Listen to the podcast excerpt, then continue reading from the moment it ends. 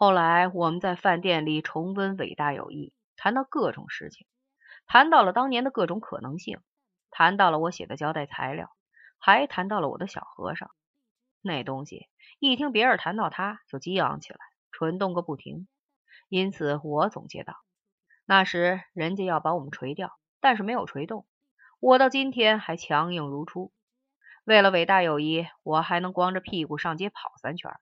我这个人一向不大知道要脸。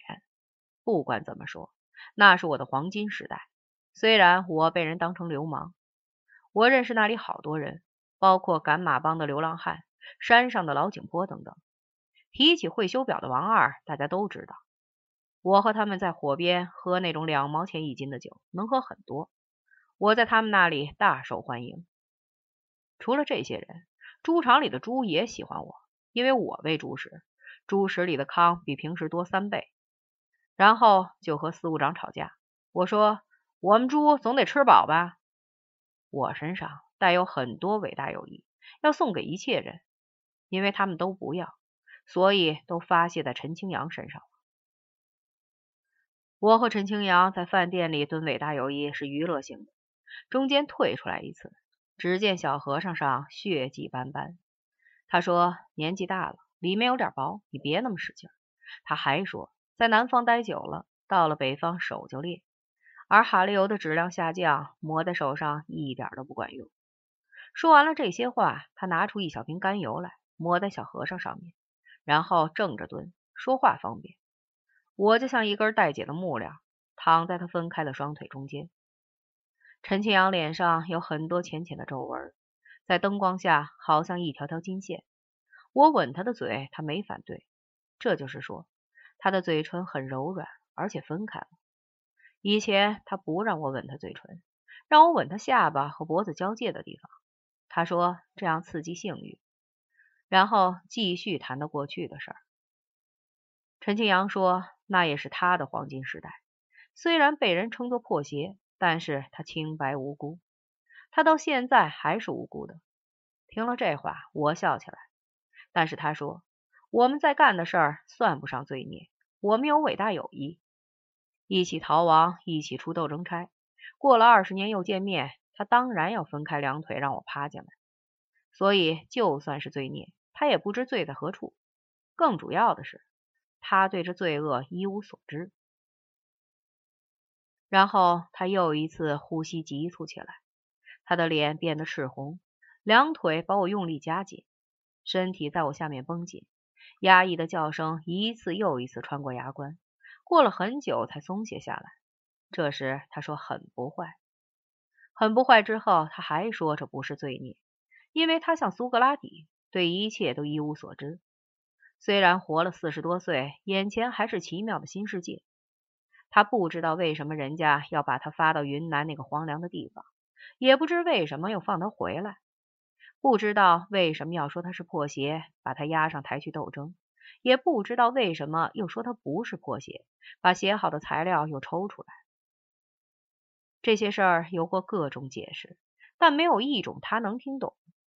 他是如此无知，所以他无罪。一切法律书上都是这么写的。陈清扬说：“人活在世上，就是为了忍受摧残，一直到死。想明了这一点，一切都能泰然处之。要说明他怎会有这种见识，一切都要回溯到那一回，我从医院回来，从他那里经过，进了山。我叫他去看我，他一直在犹豫。等到他下定了决心，穿过中午的热风，来到我的草房前面。”那一瞬间，他心里有很多美丽的想象。等到他进了那间草房，看见我的小和尚直挺挺，像一件丑恶的刑具，那时他惊叫起来，放弃了一切希望。陈庆阳说，在此之前，二十多年前一个冬日，他走到院子里去。那时节，他穿着棉衣，艰难地爬过院门的门槛。忽然，一粒沙粒钻进了他的眼睛。那么的疼，冷风又是那样的割脸，眼泪不停的流。他觉得难以忍受，立刻大哭起来，企图在一张小床上哭醒。这是与生俱来的积习，根深蒂固。放声大哭，从一个梦境进入另一个梦境，这是每个人都有的奢望。陈庆阳说，他去找我时，树林里飞舞着金蝇，风从所有的方向吹来，穿过衣襟，爬到身上。我待的那个地方可算是空山无人，炎热的阳光好像细碎的云母片从天顶落下来，在一件薄薄的白大褂下，他已经脱得精光。那时他心里也有很多奢望，不管怎么说，那也是他的黄金时代。虽然那时他被人叫做破鞋。陈清阳说，他到山里找我时，爬过光秃秃的山岗，风从衣服下面吹进来，吹过他的性敏感带。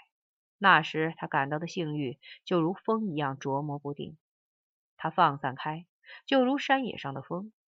他想到了我们的伟大友谊。想起我从山上急匆匆的走下去，他还记得我长了一头乱蓬蓬的头发。论证他是破鞋时，目光笔直的看着他。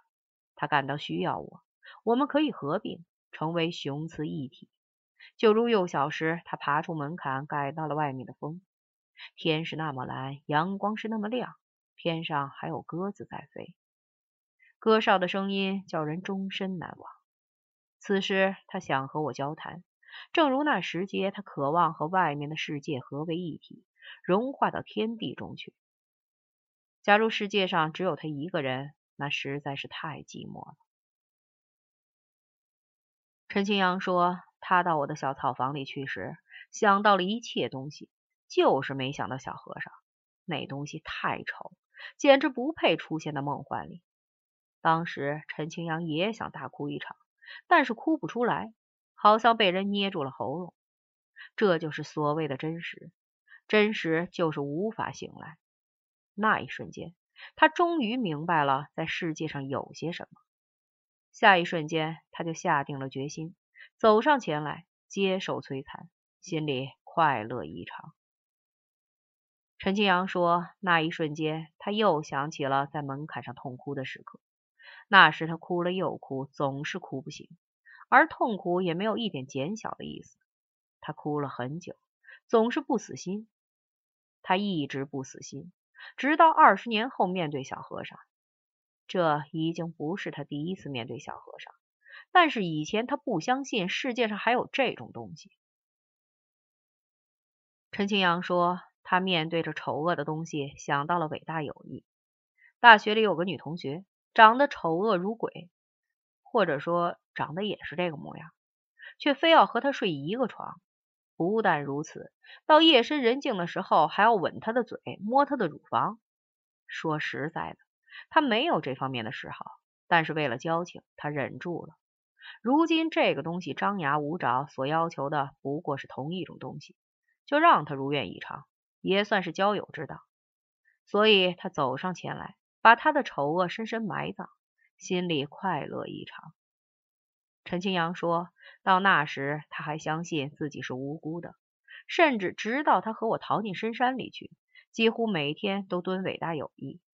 他说这丝毫也不能说明他有多么坏，因为他不知道我和我的小和尚为什么要这样。他这样做是为了伟大友谊，伟大友谊是一种诺言，守信肯定不是罪孽。他许诺过要帮助我，而且是在一切方面。但是我在深山里，在他屁股上打了两下，彻底玷污了他的清白。